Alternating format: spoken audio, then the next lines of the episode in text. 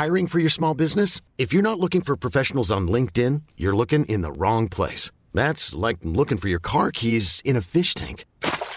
LinkedIn helps you hire professionals you can't find anywhere else, even those who aren't actively searching for a new job but might be open to the perfect role. In a given month, over 70% of LinkedIn users don't even visit other leading job sites. So start looking in the right place. With LinkedIn, you can hire professionals like a professional. Post your free job on linkedin.com slash achieve today. Salut, je suis Stéphane Moïsaki, je suis le rédacteur en chef de Capture Mag et je suis ici pour vous parler du MOOC que nous allons sortir pour fêter les 10 ans du site. Alors avec ce livre, en fait, on voulait retracer les 10 ans de Capture Mag, euh, notre cinéphilie à nous, parler des chamboulements du cinéma, le faire à travers plusieurs dossiers. Vous allez retrouver les critiques d'Arnaud Bordas, de Rafik Djoumi, de Julien Dupuis, de moi-même, en fait, sur les films qu'on a retenus dans cette décennie, en fait, qui vient de se passer. Dans le sommaire, vous retrouverez des interviews complètes de Steven Spielberg, Quentin Tarantino, Guillermo del Toro qui nous parle de toute sa carrière sur ces dix dernières années, ou encore Stefano Sollima qui nous parle de ses films italiens. Avec l'idée c'est de faire un bel objet, un beau livre en fait pour résumer vraiment euh, ce qu'a été Capture Mag pour nous pendant 10 ans. Donc vous pouvez nous retrouver sur euh, le site de Kiss Kiss Bang Bang pour le précommander. Le but de cette campagne est d'amortir la conception de ce bel objet. Donc si notre travail vous intéresse, précommandez-le sur Kiss Kiss Bang Bang dès maintenant. Et encore merci à tous pour votre soutien depuis toutes ces années. Bienvenue dans Stéroïdes, le podcast qui fait l'exégèse des gros bras. Avec Stéphane Moïsakis et Julien Charpentier. Bienvenue dans ce nouvel épisode de Stories the Podcast, je suis Stéphane Moïsakis et je suis encore aujourd'hui avec mon ami Julien Charpentier. Salut Julien. Bonjour Stéphane, bonjour à tous. Pour parler d'un superbe film noir, superbe euh, adaptation de roman de gare, hein, euh, qui est Balade entre les tombes de Scott Frank. Euh, qui est un film relativement récent. On n'est plus dans les années 90, mon cher euh, Tu vois Julien, Julien C, euh, n'est-ce pas? Et, et ben pour le coup, contrairement à la dernière fois quand on parlait de L'Arme Fatale 4 où on n'avait même pas besoin de pitcher le film, là je te lance pour pitcher le film parce que c'est quand même un film qui raconte un peu plus de trucs. Alors, c'est un film tiré donc euh, d'un roman, comme tu l'as dit, un roman de, euh, de Lawrence Bloch, dont on, on a déjà parlé ici dans Stéroïde. Arnaud et toi aviez fait euh, 8 millions de, 8 milliards de façons de... 8 millions de façons de mourir, très très beau titre, et euh, qui est le cinquième roman de la série des Matt Scudder, qui est le personnage principal, et celui-ci est le dixième roman de la série des Matt Scudder, qui s'appelle effectivement Balade entre les tombes, et donc c'est l'histoire de ce détective Matt Scudder, qui est, euh, si vous avez vu 8 millions de façons de mourir, un euh, poivre notoire.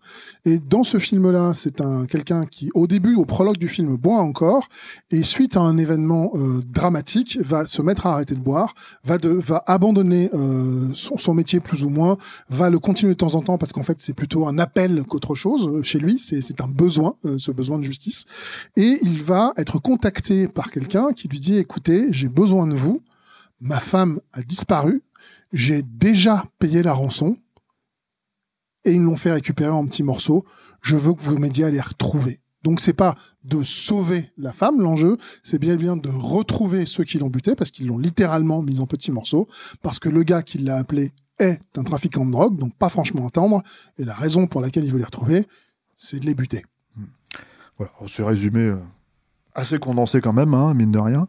Euh, T'es allé un petit peu vite en besogne sur le, comment dire, euh, l'épisode traumatique, on va dire, puisque ce n'est pas tout à fait présenté comme ça, mais on en reparlera en fait, parce que c'est très intéressant, je trouve. Euh, voilà. Euh, Peut-être pour commencer, en fait, euh, euh, faire un distinguo avec euh, ces 8 millions de façons de mourir. hein. Donc, c'est Jeff Bridges qui joue le rôle euh, dans 8, missions- 8 millions de façons de mourir. Là, c'est Liam Neeson. Euh, contrairement, sans, euh, comment dire, encore une fois, euh, vous renvoyer à l'épisode de Arme Fatale 4, contrairement à la Fatale 4, si ce film existe, c'est parce que les gens avaient vraiment envie de le faire. Ça, il faut le préciser.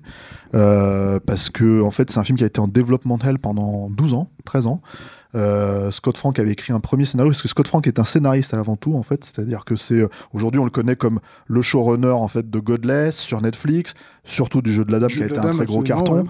Euh, c'est quelqu'un qui a, euh, comment dire, un énorme amour pour le roman de gare, pour le film noir.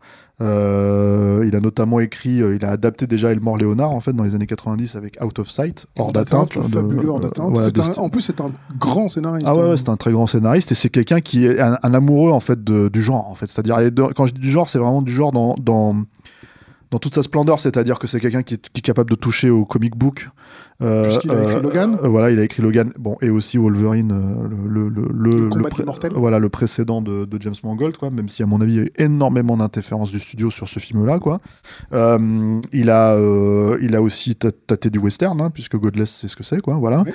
Et là, en fait, c'est du roman de gare pur et dur. Et euh, c'est euh, en fait un roman euh, qu'il a souhaité adapter euh, dans les années euh, euh, 2000. Enfin, qu'il a, donc il a écrit un premier jet, qui est plus ou moins apparemment le scénario qui a été utilisé finalement pour son film à lui. Mais à l'époque, dans les années 2000, au début des années 2000, ça devait être un film avec Harrison Ford et réalisé par DJ Caruso. On l'a échappé belle parce que DJ Caruso, c'est quand même le réalisateur, euh, l'immortel réalisateur de Salton Sea. Que j'ai jamais vu suite à tes conseils et ton amour immodéré pour ce film. Euh, l'œil du mal, euh, comment dire, euh, non, le témoin, l'œil du témoin, non, l'œil du mal, en fait, le truc avec euh, Chia la bouffe. là. Chez la bouffe et, euh, de, de- et, euh, Michel Monaghan. Ouais, c'est ça, voilà. Et produit par, je crois, Michael Bay, enfin, ou, non, ou, ou Steven Spielberg, non, c'est ce qui est quand même, enfin, c'est un truc complètement, enfin, et puis c'est vraiment le film oublié par excellence, quoi. Et Triple X3. Triple X3. Ah oui, Voilà, donc, voilà, non, mais c'est- c'est un grand réalisateur. Alors, je suis sûr qu'il y a des gens qui vont me contredire dans, dans, dans les, dans les, euh, comment dire. euh, il a fait aussi, si, ce, ce truc qui avait cartonné, là, euh, comment ça s'appelait euh, Toujours avec Chia la bouffe, là, cette espèce de, de, de fenêtre sur court teenager. euh, paranoïaque.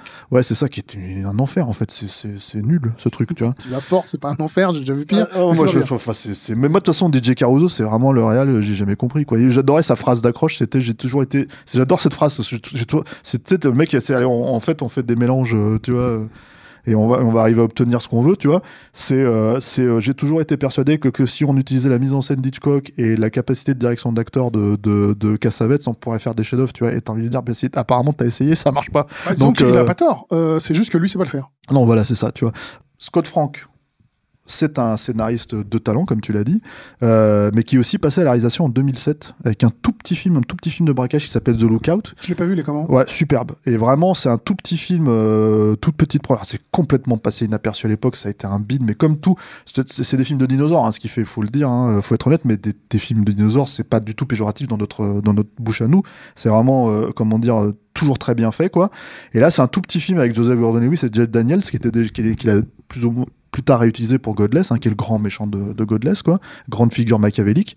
Ça nous permet d'ailleurs, euh, si vous n'avez pas vu Godless, regardez-le. quoi. C'est Voilà, c'est sur Netflix. Parce hein. que tout le monde a adoré le jeu de la dame, mais assez peu de gens ont eu la curiosité bah, de se dire, mais il a fait quoi d'autre ce gars-là Euh, Si vous avez la curiosité, allez voir Godless, vous n'allez pas le regretter. Ça dure 7 épisodes comme le jeu de la ça. dame, et c'est super bien écrit, super intéressant. Enfin, je trouve qu'il faut un peu promouvoir ce programme qui a été oublié. quoi. Tout à fait. Et du coup, voilà, en fait, euh, c'est-à-dire que euh, euh, c'est un projet, en fait, euh, entre nous qu'il a porté pendant longtemps, qui à la base était donc destiné, comme je l'ai dit, à d'autres réalisateurs, quoi. Euh, je crois même qu'à un moment donné, Joe Carnahan était sur l'affaire aussi, quoi. Avant, et puis c'est tombé en, en- en- en- comment dire, pareil dans les limbes du développemental.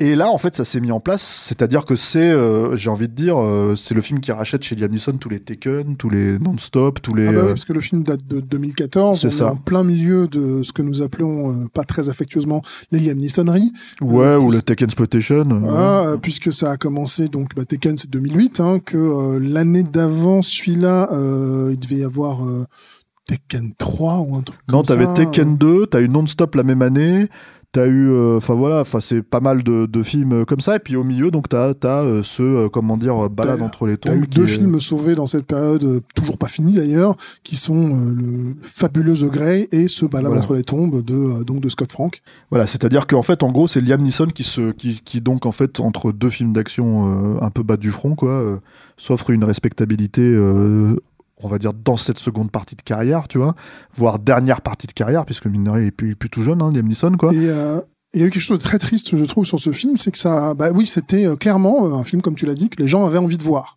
Euh, ah, De avaient envie faire. de faire, pardon, excuse-moi, en- avaient envie de faire. Et du coup, ils avaient tellement envie de le faire que pour eux, ils se sont dit, bon, c'est un petit budget, je crois que c'est une vingtaine de millions de dollars, comme 28. ça, 28. Ils se sont dit, si ça marche, on pourra en faire d'autres des Scudder. Oui, parce qu'il y a plusieurs, plusieurs livres en fait. C'est-à-dire que même Laurence Bloch lui-même, en fait, euh, euh, alors, je l'ai je l'ai jamais vu se prononcer sur le film d'Al Ashby, Non, qui- non plus. on- là, on vous renvoie vraiment au podcast. Peut-être qu'Arnaud en parlait, mais on vous renvoie au podcast en fait de l'époque. Euh, c'est un des premiers épisodes de Stéroïde, le podcast. Euh, et en gros, euh, comment dire, bah, on c'est pas très réussi, hein, 8 millions de façons de mourir. Hein, c'est faut être honnête, quoi. Là, le, enfin, en gros, tu saurais pas que c'est le même personnage, tu saurais pas que c'est la même source, en fait, on va dire, de- d'auteur, tu vois. Enfin, il y a une- les deux films sont complètement différents. Hein, on- il faut. mais il faut aussi euh, dire que euh, celui-ci, euh, par contre, Laurence Bloch s'est prononcé et euh, bah, il, a, il, a, il a participé au film. Il était présent, il s'est très bien entendu avec Scott Frank et il lui a dit Moi, il y a un gars que j'imaginais dans, dans le rôle de. Enfin, dans- si un jour un gars devait faire, devait faire mon, mon Matt Scudder idéal, ce serait Liam Neeson. Et apparemment, c'est quelque chose qu'il pensait depuis qu'il l'a vu dans Michael Collins. Ouais. Ce qui est quand même, enfin, qui est un film de- qui date de 96 quand même avec Neil Jordan, quoi. Donc, enfin, un film de Neil Jordan. Et du coup, c'est c'est quand même dingue en fait que le mec se soit dit ça à cette époque-là, surtout sur ce personnage-là qui finalement a rien à voir avec Matt Scudder, quoi.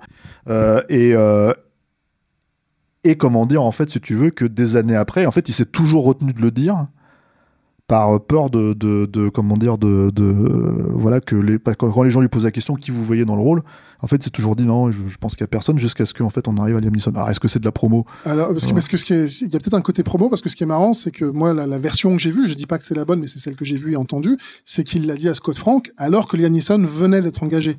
Donc il lui a pas dit pour influencer le casting, ouais. il lui a dit sans savoir que le casting avait fait, il a dit, ah j'adorerais que ce soit ce mec-là, et Frank lui a répondu, bah ça tombe bien. Bah, c'est lui ouais voilà c'est ça.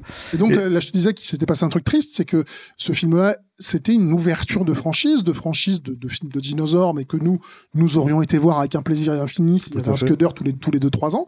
Mais euh, bah, on était en plein milieu des Liam Neesonneries, donc il a été vendu euh, comme une Liam Neesonnerie avec une bande-annonce euh, où il est au téléphone en train de faire des menaces, qui ne ressemble pas du tout ni au ton, ni au rythme du film.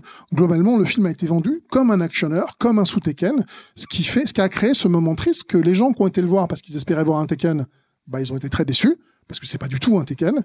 Et les gens pour qui le film était fait, bon, pas été le voir parce qu'ils pensaient que c'était un Tekken. et c'est en fait c'est un truc qui avait déjà eu un précédent auparavant hein. c'est-à-dire que ce qui s'est passé sur The Grey sur euh, Territoire des loups c'était exactement la même chose c'est-à-dire que ça a été vendu comme un film d'action certes un survival en l'occurrence parce que c'est quand même difficile de, de, de, de le vendre autrement euh, mais un film d'action en fait euh, à la Liam Neeson et je me rappelle que à l'époque les premiers spectateurs étaient mais furieux en sortant du territoire des loups puisqu'il y a une volonté euh, littéralement anti-spectaculaire dans le territoire des loups qui est, affichée hein, par Joe Carnan, c'est-à-dire qu'il n'y a pas, enfin, il y a, un, accident d'avion, il le montre pas, les combats contre les loups, il les montre pas, enfin donc en fait c'est tout est tout est volontaire, c'est c'est une œuvre euh, comment dire euh, noire et, euh, et euh, Mais au final, comme, comme Balade entre les tombes, qui exactement profondément marqué hein. par la mort quoi, Ouais, c'est-à-dire c'est- que C'est un film, c'est un, un film funéraire, c'est un film funeste, c'est Mm. un film où tu te balades sans arrêt sur des territoires extrêmement sombres et qui est un, un polar noir. C'est-à-dire que ça en a le rythme. C'est pas un film rapide, c'est un film qui développe son intrigue doucement, qui prend le temps de présenter des personnages et, et les personnages, ils ont quasiment tous un point commun, c'est que ce sont des, des personnages au bord. Ce sont euh, des trafiquants de drogue, ce sont euh, des, euh, des, des Ils sont assassins. tous dans des sont- zones de gris. ils sont Mm. tous dans des zones de gris, voire ils transgressent parfois carrément de l'autre côté, quoi. Bah, c'est le principe du personnage principal déjà, hein. c'est-à-dire que alors dans le film là, il n'est plus euh, détective, enfin il n'est plus en fait euh, détective, euh, enfin de police quoi. Il est détective privé. Il n'est pas vraiment assermenté non plus. Il utilise sa plaque, sa vieille plaque en fait pour faire, pour faire, pour obtenir en fait en gros des informations.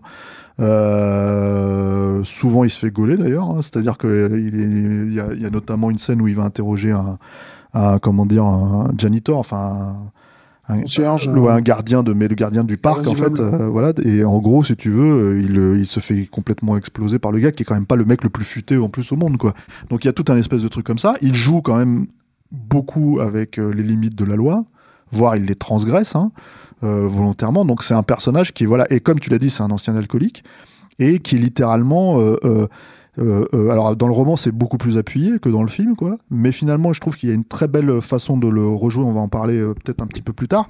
C'est qu'en fait il est plus accro à l'alcool il est accro au meeting des alcooliques anonymes. C'est-à-dire qu'en fait il va dans le roman et dans le roman il va littéralement deux ou trois fois par jour en fait au, au- au meeting pour remplacer son, son comment dire son addiction à l'alcool quoi.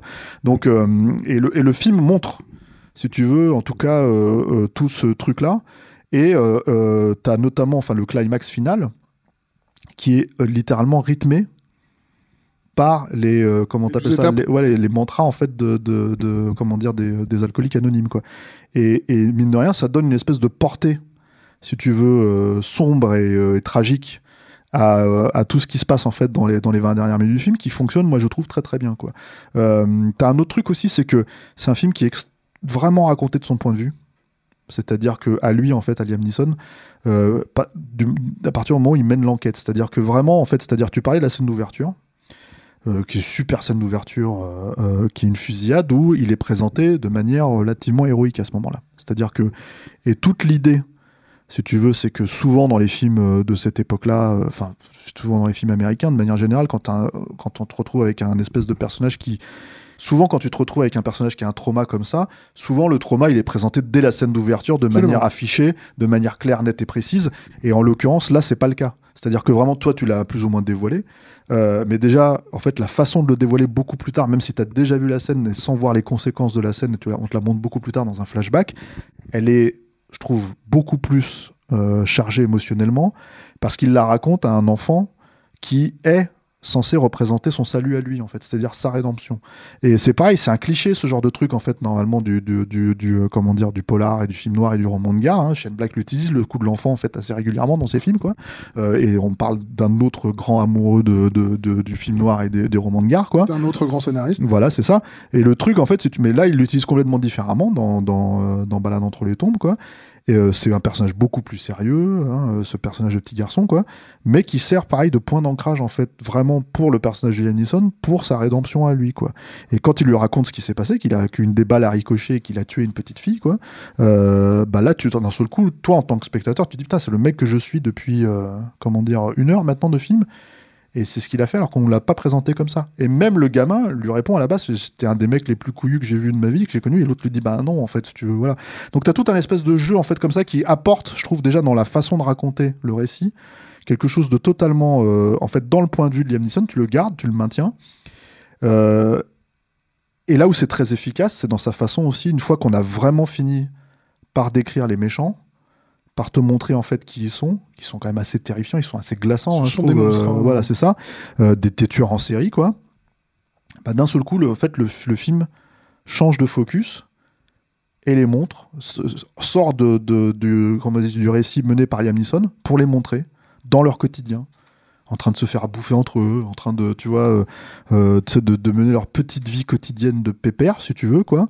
Alors qu'en fait, c'est des types qui vont euh, kidnapper des, des, des- des femmes sans, sans défense, tu vois, et, et, et les, littéralement les tuer euh, de la manière la plus ignoble qui soit, quoi. Donc c'est vraiment, en fait, euh, il y a ce- cette volonté, je trouve, dans le film de raconter les choses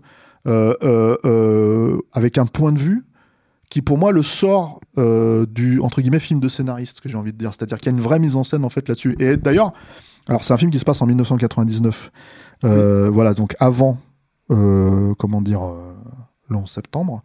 Euh, au moment où le bug de l'an 2000 euh, fait un peu flipper tout le monde, c'est un truc qui revient un petit peu régulièrement dans, dans le machin là, et à une époque en fait où New York était censé être euh, Nettoyé euh, Voilà. par, par Giuliani. par étant le, les- ma- le maire à l'époque. voilà, la, de- et la tolérance zéro, quoi.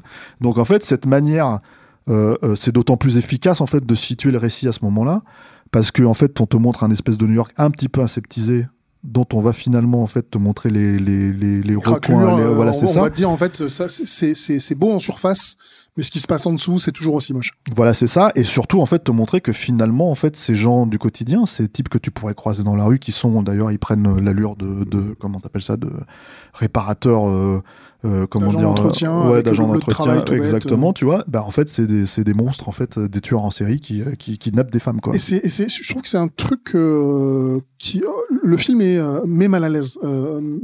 Bon, c'est, c'est pas un sentiment agréable, mais mais c'est un sentiment qu'il sait entretenir et il sait toujours faire pour que tu sois suffisamment mal à l'aise pour te dire. Oh, ils sont vraiment horribles ces mecs-là, tout en ayant envie de savoir ce qui se passe. Et je trouve que c'est quelque chose qu'il maîtrise parfaitement dès son générique.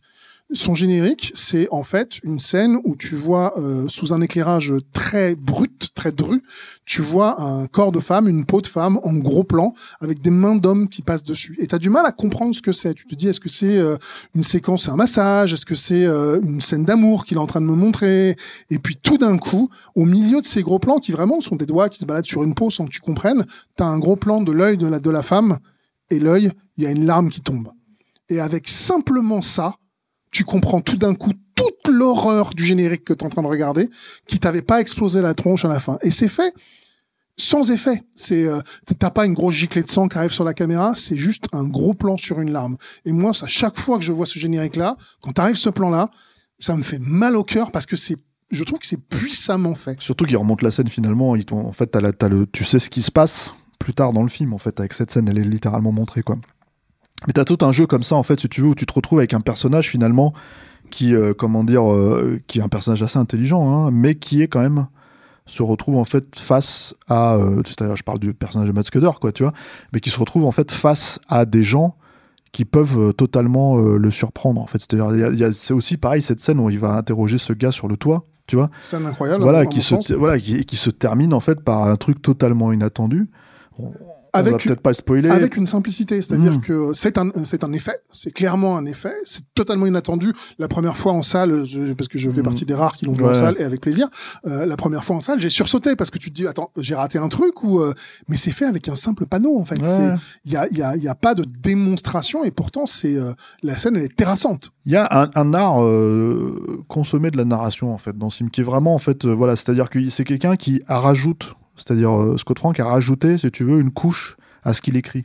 C'est-à-dire vraiment, il y a cette idée de, voilà, encore une fois, de mettre en scène, alors encore une fois, le New York, si tu veux, de manière assez simple, tu vois, mais en fait extrêmement efficace parce que mine de rien, il met quand même en, souvent en fait dans ses plans l'avant-plan et l'arrière-plan, si tu veux, avec un simple, comment dire, une simple mise au point, tu vois, mais qui d'un seul coup te positionne le personnage dans l'espace, te positionne, euh, comment dire, le truc, et, c'est, parce que c'est un personnage à la base euh, de New York, hein, Matt Scudder, quoi. Euh, voilà, c'est-à-dire que, contrairement à, ce qui est raconté dans 8 millions de façons de mourir, quoi. Oui, mais c'est intéressant d'ailleurs d'avoir, parce que le, le, le, le, fait d'avoir situé euh, le million de façons de mourir à Los Angeles donne du coup une ambiance et une impression totalement différente. Complètement, ouais, bien sûr. Et, euh, et c'est vrai que là, tu retrouves le Matt Scudder du roman. Voilà, c'est ça. Et en fait, du coup, il y a toute l'idée, si tu veux, en fait, qu'il inscrit, il inscrit son personnage dans le, comment dire, euh, dans son cadre, tu vois, qui fonctionne très très bien, quoi. Tu vois. Donc, en fait, moi vraiment, il y a ce truc avec avec avec ce film qui qui est assez fort et, euh, euh, et c'est d'autant plus dommage que oui, le film est complètement, euh, enfin aujourd'hui, j'ai l'impression complètement oublié quoi. C'est un peu mon impression aussi, et c'est vraiment dommage. Déjà, déjà, bah, les gens qui nous regardent, j'espère qu'ils qu'ils le regarderont, ils, ils, retrouveront Scott Frank, dont on a parlé du jeu de la dame. Il y a aussi, dans le rôle du, euh, du, du de l'un des deux serial killers, parce qu'en fait c'est un couple de serial killers, il y a David Arbor, qui moi je trouve tient très bien le rôle, c'est-à-dire qu'il a... C'est pas un très bon acteur à la Alors c'est pas un très bon acteur, mm. mais là je trouve qu'il est... Euh, il réussit à être à la fois euh, tout à fait normal et complètement fou allié et euh, sans que sans que tu, tu vois tu euh, la performance d'acteur. Je trouve qu'il tient très très bien son rôle et qu'il fait très bien ce type-là. Euh, celui qui joue son acolyte, qui est le taiseux, lui, tu vois que la folie chez lui. alors que ah, surtout parce qu'il est dans il est dans le dans le climax en fait. Mm. Mais il y, a, y, a, y, a, comme je c'est l'une des choses les plus intéressantes. C'est vraiment un film noir de bout en bout. C'est-à-dire qu'il y a, c'est un film où tu es étouffé par euh, la trajectoire des personnages sont des trajectoires difficiles. On parle de serial killer, euh, le, gamin il a une maladie dégénérative. Enfin c'est, il euh, y, a, pas un truc qui se passe bien en fait. Et, et c'est aussi, on en, on, en, parle, on en parle souvent toi et moi quand on parle d'enfants dans le cinéma. Souvent l'enfant dans le cinéma c'est une figure héroïsée ou choupinounisée, c'est-à-dire que l'enfant il est super mignon, tout ce qu'il fait c'est parfait, etc. Et là le, le, gamin qui doit avoir je sais pas 13, 14 ans, peut-être 15 ans, ouais, c'est un démerdard quoi. C'est un, un démerdard, c'est un, un gamin qui a galéré, c'est un gamin qui vit dans la rue et qui euh, fait pas confiance à Scudder tout de suite. La confiance, faut qu'elle se mérite. je trouve que le personnage est assez bien écrit et comme tu l'as dit, euh, avec le, le, le, drame, le trauma originel, euh, bah, Scudder, en fait, la présence de ce gamin, elle est pas, elle est pas, c'est pas une affaîtrie. Elle sert le récit et en, en plus, euh, dans le climax, la personne qui doit être sauvée est aussi une enfant. Donc il y a, y, a, y a, un double sauvetage de, de l'âme de Scudder. Pour, pour lui, ça devient une mission presque sacrée en fait, Mm. d'aller chercher à la fois euh, le, le salut de ce gamin qui est, qui est un gamin paumé mais combatif comme pas possible, et le salut de cette gamine qui est, euh, bah, qui est une, une môme qui a rien demandé quoi. Et on va dire qu'il y a un truc aussi, j'en parlais un petit peu, mais c'est, c'est, c'est, ça, ça rejoint le plan final, en fait, si tu veux. Même si je trouve que c'est fait de manière, on va dire, presque trop discrète. Euh, voilà, mais c'est bon, c'est le travail de, Scott Frank, hein, dans l'absolu. C'est quelqu'un qui est beaucoup plus subtil euh, que je trouve la plupart de ses, euh, confrères scénaristes, quoi. C'est que la toute dernière image du film, c'est littéralement un panorama de New York. Dans le, donc ça se passe en 1999. Et on voit effectivement les deux tours. Et c'est-à-dire que c'est une manière de dire que, en gros, globalement, encore une fois, quand tu inscris le personnage, si tu veux, dans, euh, dans, dans sa ville et dans son récit cadre, on va dire, si tu veux, dans son truc, euh, dans son environnement, euh, bah, c'est presque une manière de dire, euh, en fait, et encore à l'époque, c'était encore plus simple finalement que ça ne l'est aujourd'hui. Puisque en fait, on parle d'un film de 2014, donc en fait, on a le recul. Ce plan fonctionne avec le recul en fait de, de, ce qui s'est passé en, septembre 2001, quoi. Donc du coup, euh, il y a vraiment en fait en gros euh, euh, la volonté de, de faire un film qui est discret dans sa manière de faire les choses. Moi, je trouve qu'il est très bien rythmé par rapport à ce qu'il raconte. hein, encore une Ah fois, oui, ça, entièrement faut pas s'attendre euh, effectivement à partir du moment où tu n'attends pas Taken. Tu vois, c'est il ne faut pas confondre rythme lent et absence de rythme. Ouais, ça ouais, n'a rien à ça. voir. et, euh, et c'est un film qui est extrêmement bien raconté et qui est finalement beaucoup plus ambitieux que ses racines, on va dire, entre guillemets, de roman de gare. Parce que la, pro- la problématique du roman de gare, en fait, c'est que ça a toujours été considéré comme un sous-genre dans le- dans l'idée qu'en fait, si tu veux, on doit d'abord, en fait, en donner au lecteur, en fait, c'est-à-dire en donner au, lecteur pour son argent, en fait, c'est-à-dire qu'il soit vraiment euh, rassasié avec, voilà. Moi, je dirais que, à la limite, un des points euh, qui, qui, me plaît un petit peu moins dans le film, c'est vraiment la toute fin euh, du climax. C'est-à-dire l'idée que Liam Neeson retourne dans la maison, retourne dans le sous-sol, qu'il y ait un combat, qu'il y ait tous ces trucs-là, etc., etc. Je me suis dit, bon, c'est pas, pour moi, c'était pas obligatoire, quoi. Mais je trouve que ça fait quand même malgré tout partie de ce que le roman de gare est censé t'apporter. Euh, voilà. Et d'ailleurs, même, enfin, en- en- dans l'absolu, euh, euh, en gros, Scott Frank a développé certains personnes hein, qui étaient dans le roman. En fait, étaient beaucoup que plus pas des roman, figures. hein, non, non, mais c'est connu, il le dit en fait, si tu veux. Et en gros, si tu veux, par exemple, le personnage du jeune frère, quoi, c'est-à-dire qui est joué par Boyd, Boyd Brooks, c'est ça, c'est ça qui qu'on retrouvera d'ailleurs dans Logan et dans The Predator de Shane Black. En fait, ce personnage-là, à la base, c'était vraiment une figure. Quasiment euh, tu vois euh, spectrale dans le roman en fait. C'est à dire qu'il n'y avait pas du tout il, le développait pas. Toute l'intrigue en fait et le relationnel entre les deux frangins. Et la portée émotionnelle en fait que tu peux avoir avec leur euh, leur euh, comment leur propre parcours à eux dans le dans le dans le roman enfin dans le dans le film pardon en fait c'est Scott Frank qui l'a développé pour euh, donner un petit peu de matière en fait à ces personnages là quoi Et ça fonctionne assez bien parce qu'il y a une, une véritable euh, sous-intrigue entre ces deux frères euh, et qui, euh, comme tu l'as dit tout à l'heure, le, le, le, le- le dernier acte du film est, est, sc- est, est scandé par les, 12 étapes Ouais. de- des alcooliques anonymes. Et en fait, ben, là, ce, que, ce qui se passe entre ces deux frères est entre deux de ces phrases-là et fonctionne aussi bien parce qu'il y a cette originalité de mettre les 12 étapes parce que bah, le frère, c'est aussi un, ex-alcoolique, euh, et bon, lui, c'est encore un junkie, mais c'est un ex-alcoolique, et donc, ce qu'il va, euh, la résolution qu'il va donner à son frère fait partie des, 12 étapes que tu es censé suivre. Ouais, tout à fait. Mais d'ailleurs, parce que ils se connaissent comme ça. Mais le truc, c'est que en fait, euh, c'en est un point où je me demande. Il faudrait poser la question à Scott Frank. En fait, je me demande si, euh, comment dire, euh, euh, c'était volontaire en fait dans le scénario, c'est-à-dire d'utiliser ces 12 étapes-là, ou si d'un seul coup, en fait, au montage, ils ont décidé à utiliser, en fait, si tu veux, parce que c'est, à part un point de bascule au début en fait on les montre en fait si tu veux en présentation les, les alcooliques anonymes on montre une séance tu vois à part ce moment où la personne commence la jeune, la jeune dame en fait commence à, à- à énoncer les étapes. Le reste du temps en fait on n'y revient plus et c'est vraiment une voix off en fait. Donc ça pourrait parfaitement être comment dire quelque chose qui est rajouté euh, si tu veux au, montage et c'est en tout cas quoi qu'il arrive une excellente idée quoi. Vraiment c'est c'est vraiment un des trucs qui pour moi je trouve euh, surligne euh, assez subtilement mais assez en fait efficacement et l'émotionnalité en fait du film parce que c'est encore voilà, c'est c'est- en fait comme tous les bons romans de gare, comme tous les trucs comme ça, il y a encore en, en gros c'est quelque chose qui travaille en creux les personnages en fait, qui les montre en fait face, euh, comment dire, euh, bah, à l'absurdité de nos sociétés quoi, c'est-à-dire à vraiment à la violence de nos sociétés et ce genre de choses quoi. Donc c'est vraiment en fait un, un- un- pour moi il est c'est quelqu'un qui a complètement compris le genre dans lequel il s'inscrivait. Euh, voilà, et qui, et qui en fait le fait ressortir. euh, euh, presque voilà, moi en revoyant le film là, c'est-à-dire j'avais beaucoup aimé la première fois, euh, je l'avais pas revu parce que c'est pas forcément un film qu'on revoit. euh, voilà, mais, mais- mais en fait j'ai pris énormément de plaisir à le revoir et en fait à revoir en fait finalement tout ce qui ressortait en fait à cette seconde vision.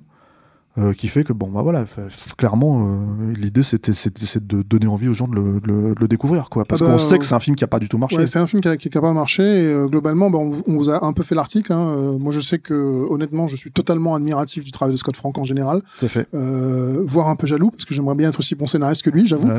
Ah, Qu'est-ce qu'il est bon. Et, euh, et on a un Liam Neeson qui nous rappelle qui sait jouer, ce qui est- ce qu'il est- ce qu'il a un peu oublié dans toutes ces on Ouais, a- bah c'est surtout qu'il a rien à jouer, quoi. Mais, mais en Oui, il fait le service minimum, alors que là, Ouais. là, il est investi, et ça Mm. se sent, ça se voit. On a aussi euh, le début d'une d'une collaboration qui est entre euh, entre Scott Frank et son euh, musicien, qui s'appelle Carlos Rafael Rivera. Donc, c'était la toute première BO qui est, euh, à mon sens, qui colle parfaitement au film. C'est-à-dire que c'est une BO qui est comme l'ensemble du film, elle paraît très douce à l'écoute. C'est pas quelque chose qui est qui, qui agresse l'oreille, c'est pas énervé, c'est et pourtant il y a y a, y a quelque chose de funeste dans, dans sa composition. Donc et, euh, et il a repris la même personne sur Godless et sur euh, le jeu de la dame, qui sont deux super BO si vous les connaissez pas. Euh, donc il y a c'est un c'est un petit film, mais c'est pour moi une grande réussite. Ouais, c'est ça. C'est-à-dire qu'en fait, en gros, c'est à la fin, ce n'est pas vraiment un petit film. C'est-à-dire, c'est un film qui est petit parce que, un, bon, aujourd'hui, effectivement, il a, il a pas de réputation particulière. Euh, c'est un film qui, euh, malheureusement, euh, pour l'instant, signe le, de- le dernier long métrage cinéma de Scott Frank. Hein, enfin, il n'en a, pas fait d'autres. Il tourne en ce moment même une nouvelle série en France qui s'appelle Monsieur Spade, comme quoi. Ah, enfin, d'accord. voilà, euh, Sam de son prénom? Voilà, exactement. Comme quoi, en fait, si tu veux, il y, a une- il y a une continuité. hein. On est vraiment, en fait, encore une fois, chez les détectives privés, dans le roman de gare, dans le film noir, etc., etc. Euh, c'est en gros, c'est euh, la, comment t'appelles ça, la retraite de Sam Spade, tu vois, euh, en France. Euh, je crois que c'est, alors, je dis pas de bêtises, c'est une série, mais il me semble que c'est une série pour Netflix encore. Je ne suis pas sûr que ce soit pour Netflix à proprement parler, mais en tout cas, c'est une série, c'est sûr. Je pense que vu le carton absolument cosmique du jeu de la dame, ça a dû plutôt bien se passer les négociations. Voilà, et, euh, et, et donc c'est quelqu'un qui a vraiment en fait voilà un amour de ça. Euh, et euh, un amour, une compréhension, une compréhension et une capacité à, euh, sans en sortir de, de, de ce que c'est, donc il, il va pas le révolutionner, mais il va savoir tellement bien le caresser comme il faut. Quoi. Mais c'est-à-dire qu'il le fait ressortir, c'est-à-dire que les, qualités absolues, encore une fois, c'est pas aussi euh, dans ta gueule que Shane Black, par exemple, si tu veux, quand, tu, quand il fait Nice Guys ou quand il fait, quand il fait euh, comment dire, euh, Long Kiss Goodnight ou, euh, ou Le Dernier Samaritain. hein, le, le Dernier Samaritain, je porte le t-shirt, un t-shirt qui va avec, les, vrais reconnaîtront, quoi. Mais le, le truc, c'est que par contre, en fait, il fait littéralement, il, il apporte vraiment, à mon sens, en fait, une qualité cinématographique supplémentaire en fait si tu veux au récit quoi c'est-à-dire au récit le film noir on connaît le, le roman de gare on connaît ça a été adapté des, des, des milliers de films existent en fait sur, enfin des milliers des centaines de films existent sur le sujet quoi donc euh, voilà lui il a cette capacité il le fait il le fait super bien je vais vous montrer le, le Blu-ray parce que je sais pas en fait s'il est dispo sur les je crois pas l'avoir vu sur les plateformes si? Euh, je crois pas, mais le Blu-ray est dispo, il existe effectivement en Voilà. France aussi, parce que ça c'est la version américaine. c'est le, le Blu-ray Balade US, entre les ouais, tombes hein, en français, on le rappelle au cas où. Euh, et euh, franchement, enfin, je sais pas si on, a, on aura réussi à, à- à donner envie aux gens, mais en tout cas, euh, moi, c'est un film que je conseillerais les yeux fermés euh, dans, dans, dans tout ce que dans, dans, dans tout ce qu'il sait faire, parce que il, tout ce qu'il fait, il le fait, il le fait à merveille. Bon, merci Julien, je pense que c'est bon, on a fait le, comment dire, le job. Euh, merci Alain, merci à la technique. Merci Alain. Merci à vous tous qui nous suivez. Pour nous soutenir, euh, deux adresses, hein, Tipeee et Patreon, les mots-clés sont Capture Mag. Voilà, et puis nous on se retrouve pour un prochain film, une prochaine fois. Avec plaisir, à bientôt. Salut